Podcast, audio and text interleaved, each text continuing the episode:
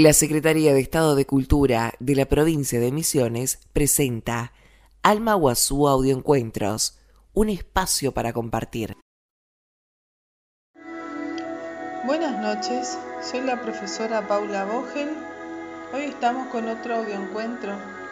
Los invito a que nos detengamos un momento para compartir este tema que les traigo hoy, que es acerca de la autoimagen.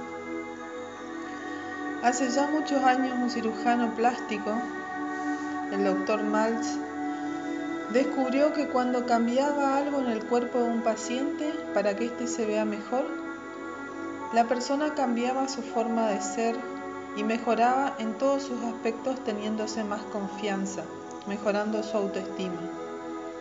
Sin embargo, no todos sus pacientes reaccionaban de la misma forma.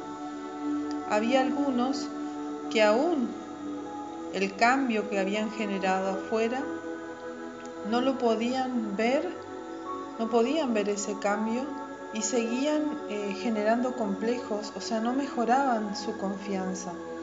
De alguna forma seguían viéndose como antes. No habían cambiado su forma de verse, aunque su cuerpo sí había cambiado. Sabiendo esto, me preguntaba, ¿Qué hace que mejorando nuestra imagen exterior sigamos viéndonos como antes. ¿Qué hace que no podamos ver esos cambios afuera. O por ahí a veces cambiamos y seguimos exigiéndonos otros cambios. Podría ser que tenemos una autoimagen creada de nosotros mismos que no cambia con ninguna cirugía.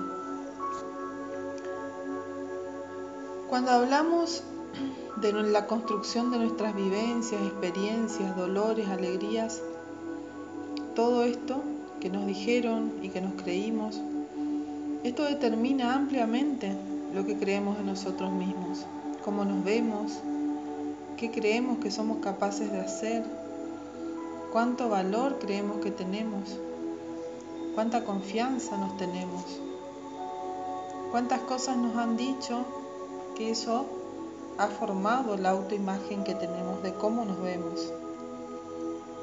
Así que, por más de que cambiemos afuera, si no cambiamos la forma de mirarnos, las creencias limitantes que tenemos acerca de nosotros, va a ser muy difícil amarnos y valorar nuestra existencia, ya que nuestra vida es única,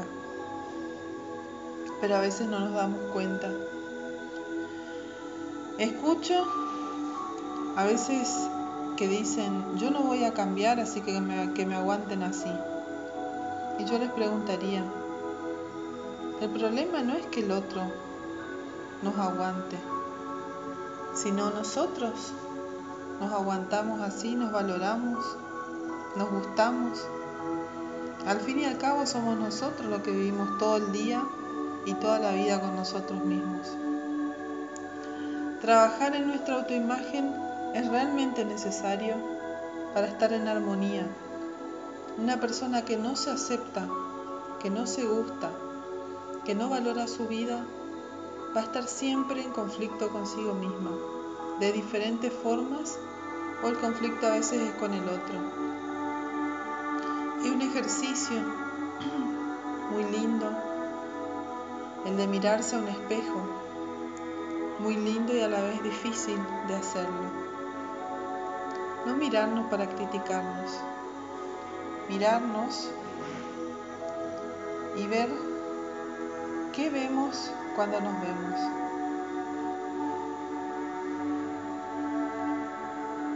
Cerrar los ojos y tratar de ver nuestra imagen interior, esa que construimos nosotros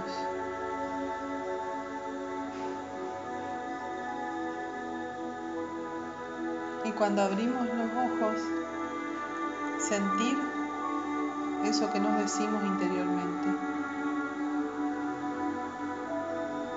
para así poder valorar nuestra vida, nuestro ser. Hoy en este momento que nos hemos detenido, podemos hacer ese ejercicio de mirarnos mirar qué hay adentro nuestro.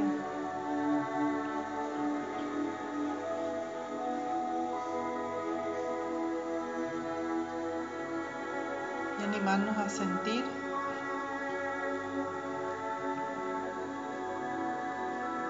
para así poder comprendernos y seguir caminando en la, en la vida que se nos ha regalado. Desde acá les mando un abrazo y que Dios los bendiga.